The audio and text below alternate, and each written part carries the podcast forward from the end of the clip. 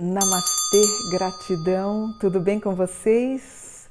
Com muita gratidão eu entro na sua casa, uma honra. Você já se inscreveu no meu canal? Eu peço humildemente a sua inscrição para a gente crescer com o canal sobre espiritualidade. E hoje eu queria falar sobre os mestres ascensos da grande fraternidade branca. Você conhece? São sete mestres.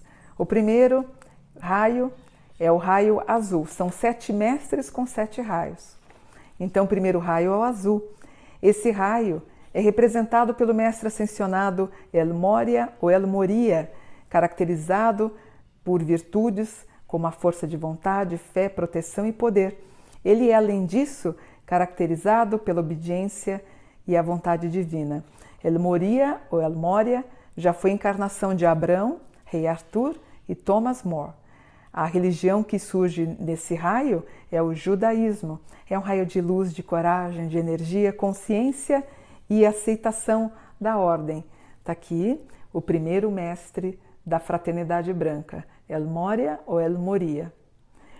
O segundo mestre do segundo raio, amarelo ouro, é o Lanto.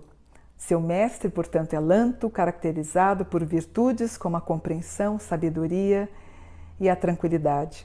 É o raio que nos lembra que cada um de nós pode se tornar mestre da própria vida e ascender espiritualmente. Lanto já foi encarnado como o imperador amarelo e o Duque Shou da China. Esse raio representa o caminho da alquimia da alma, da transformação de si mesmo por meio do equilíbrio entre o amor e a sabedoria. A religião que surge desse raio é o budismo. Está aqui, ó o mestre do segundo raio. O terceiro raio é o raio rosa. Sua mestra ascensionada é Rovena, ou Rowena, um ser ligado ao planeta Vênus. A posição foi ocupada por Paulo Veneziano, que ascendeu na hierarquia, tornando-se agora um representante do Espírito Santo. Rovena tornou-se lugar no raio rosa, ela tomou o lugar no raio rosa, que é ligado ao amor divino e a compreensão dos problemas mundanos também da caridade. A sua virtude revela a capacidade de aperfeiçoar a alma através da paciência. Esse mestre foi encarnado no pintor Paolo Veronese em 1528. A religião que surge desse raio é o cristianismo. Está aqui a mestra, a mestra Rovena, que linda. O quarto raio é o quarto, perdão, o quarto raio é o branco. O seu mestre ascenso é Serafs Bey, ligado à pureza, à harmonia, à disciplina. Os seus discípulos são levados ao trabalho de harmonização com os outros e ajuda mútua. Esse mestre foi encarnado no rei de Esparta, Leônidas. A religião que surge desse raio é o hinduísmo. Está aqui, ó, o mestre ascenso do quarto raio, do raio branco. O quinto raio é o verde. Esse raio é ligado à visão e à abundância do mundo espiritual invisível. O quinto raio também é associado ao poder de cura. O mestre ascenso do raio é Hilarion, ele foi o mais alto sacerdote do templo da Atlântida, também encarnou em Paulo, que foi um dos principais apóstolos de Jesus. A religião que surge com ele é o confucionismo. Está aqui. O sexto raio é o púrpura, sua qualidade está ligada a uma forma muito especial de paz que nos coloca em um lugar de refúgio e calma entre forças conflituosas ou que ficam em contraste. E é por meio dessa paz profunda que é possível agir sem influência do ego. A mestre ascensa desse raio é chamada Nada ou Neida e ele é considerada como a mestra da paz. Dizia-se que ela sucedeu Jesus como mestra desse raio incorporando os valores da devoção ao amor e ao serviço.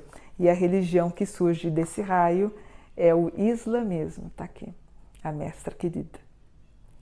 E por fim, a gente tem o sétimo raio, que é o violeta, onde as suas qualidades são expressas por sentimentos como perdão, piedade e liberdade espiritual.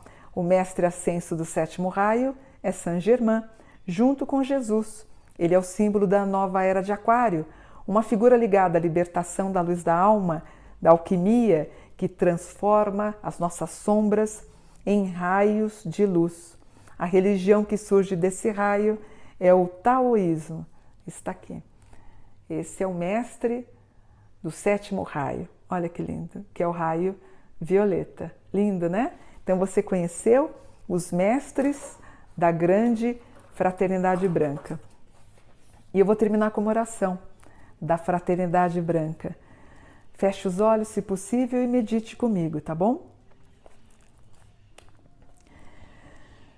Deus Pai, Mãe Nossa, que estais no céu do cálice do meu coração, santificada seja a vossa sagrada chama da vida eterna.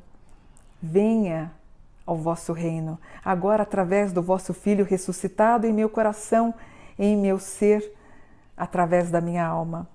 Faça-se a vossa vontade na terra, através do Cristo ressuscito na família do homem, como no céu, através da família dos anjos devas e seres ascensos. Dai-nos hoje o pão de cada dia, a corrente eterna da substância eletrônica que sustenta o nosso próprio ser e da qual vem toda a perfeição para criar.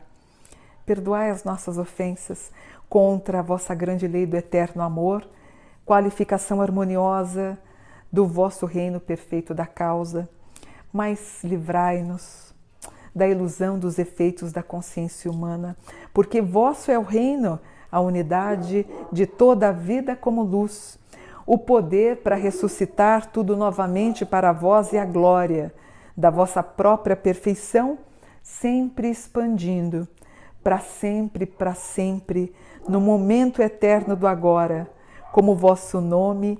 Amém, amém, amém. E eu vou desejando para você muita paz, saúde, felicidade, tranquilidade, abertura de caminhos e muita, muita prosperidade, porque graças a Deus bendito é o meu desejo, porque ele é realizado. Em nome dos anjos, em nome de Deus, em nome de Jesus, que cele, que feche a sua proteção em Cristo. Amém, amém, amém. Gratidão. Namastê.